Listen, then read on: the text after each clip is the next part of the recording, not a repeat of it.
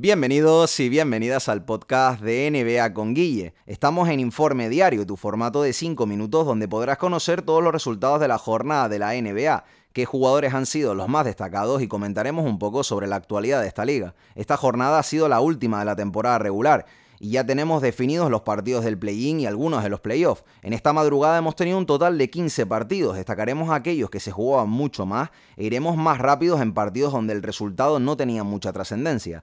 Y vamos a comentarlos. En el primer partido tuvimos el Boston Celtics 92, New York Knicks 96. Los Knicks, que con esta victoria se aseguraban la cuarta posición del este. El máximo anotador de los Celtics fue Tremont Water, con 17 puntos y 5 rebotes desde el banquillo. Por los Knicks, el mejor R.G. Barrett, anotando 22 puntos. Seguimos al Charlotte Hornets 110, Washington Wizards 115. Los Wizards que acaban en la octava posición del este. Y por parte de los Hornets fue Terry Rozier, el mejor, con 22 puntos, 9 rebotes y 9 asistencias. Por parte de los Wizards destacó de nuevo Russell Westbrook con un triple doble de 23 puntos, 15 rebotes y 10 asistencias. Vamos al Indiana Pacers 125, Toronto Raptors 113. El mejor de los Pacers fue Oshae Brissett con 31 puntos y 10 rebotes. Por parte de los Raptors tuvimos como mejor anotador a Malachi Flynn, terminando con 27 puntos, 4 rebotes y 5 asistencias, haciendo una muy buena campaña final. El siguiente partido fue el Phoenix Suns 123, San Antonio Spurs 121. El mejor de los Suns fue Etan Moore, desde el banquillo, terminando con 22 puntos y haciendo un 9 de 10 en tiro de campo.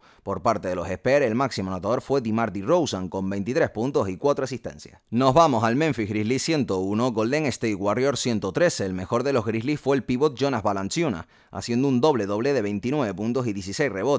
Por parte de los Warriors destacó el partidazo de un desatado Stephen Curry, anotando 46 puntos, 7 rebotes y 9 asistencias. Los Warriors terminaron octavos en el oeste y se enfrentarán en el play-in contra Los Ángeles Lakers. Pasamos al siguiente partido, el Orlando Magic 117, Philadelphia 76ers 128. El mejor de los Magic fue el rookie Cole con 37 puntos, 8 rebotes y 2 asistencias, haciendo un career high. Por los 76ers también su rookie fue el máximo anotador, Tyrese Maxey, que acabó con 30 puntos, 7 rebotes y 6 asistencias. Seguimos con el Cleveland Cavaliers 109, Brooklyn Nets 123. El mejor de los Caps fue Isaac Okoro con 18 puntos y 3 rebotes. Y por los Nets nos dejaron en mitad del partido una jugada muy bonita de ver que podría ser perfectamente la jugada del año. Destacó Kevin Durant con un doble doble de 23.8 rebotes y 3 asistencias. Pasamos al Houston Rockets 95, Atlanta Hawks 124. Por parte de Houston destacó DJ Agustin con 18 puntos, 4 rebotes y 5 asistencias. Por los Hawks el mejor fue el rookie Onjeka Okungo, el cual entre lesiones y su nivel demostrado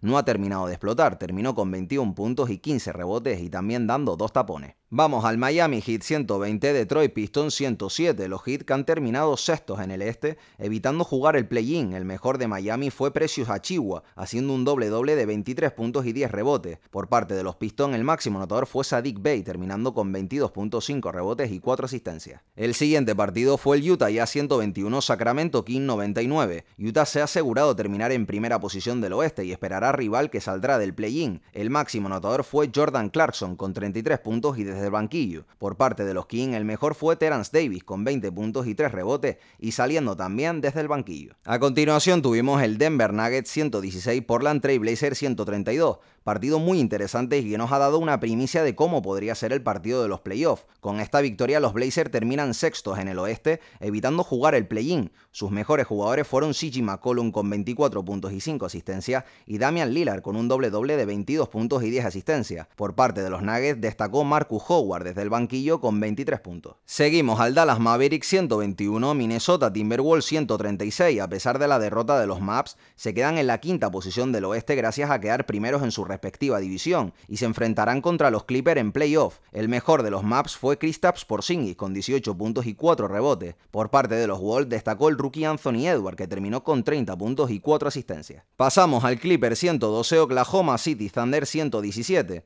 Los Clippers dieron descanso a sus estrellas y perdiendo este partido evitarían a equipos como los Lakers en segunda ronda si se clasifican después del play-in. Se enfrentarán a los Maps en primera ronda. El mejor anotador fue Terence Mann desde el banquillo terminando con 19 puntos. Por parte de los Thunder destacó Alexej Pokusevski con 29 puntos y 8 rebotes. El siguiente partido lo protagonizaron Los Ángeles Lakers 110, New Orleans Pelican 98. Los Lakers debían ganar para evitar jugar el play-in, pero al ganar también los Blazers su victoria no valía para evitar el torneo. El mejor de los Lakers fue LeBron James con 25 puntos y 6 asistencias, y por parte de los Pelican destacó el español Willy Hernán Gómez con un doble doble de 19 puntos y 13 rebotes. Y el último partido de la jornada lo tuvimos con el Milwaukee Bucks 112, Chicago Bulls 118. El máximo anotador de los Bucks fue Jordan Embora, desde el banquillo y con un doble doble de 34 puntos y 14 rebotes. Por parte de los Bulls el mejor fue Tadeusz Young con 20 puntos y 7 rebotes. Y esta ha sido toda la jornada de la NBA y el último informe diario. A partir de ahora comentaremos todo lo necesario sobre el play-in y los playoffs, trayendo nuevos formatos muy interesantes. Espero que os haya gustado y nos vemos en el próximo podcast de NBA con Guille. Muchas gracias.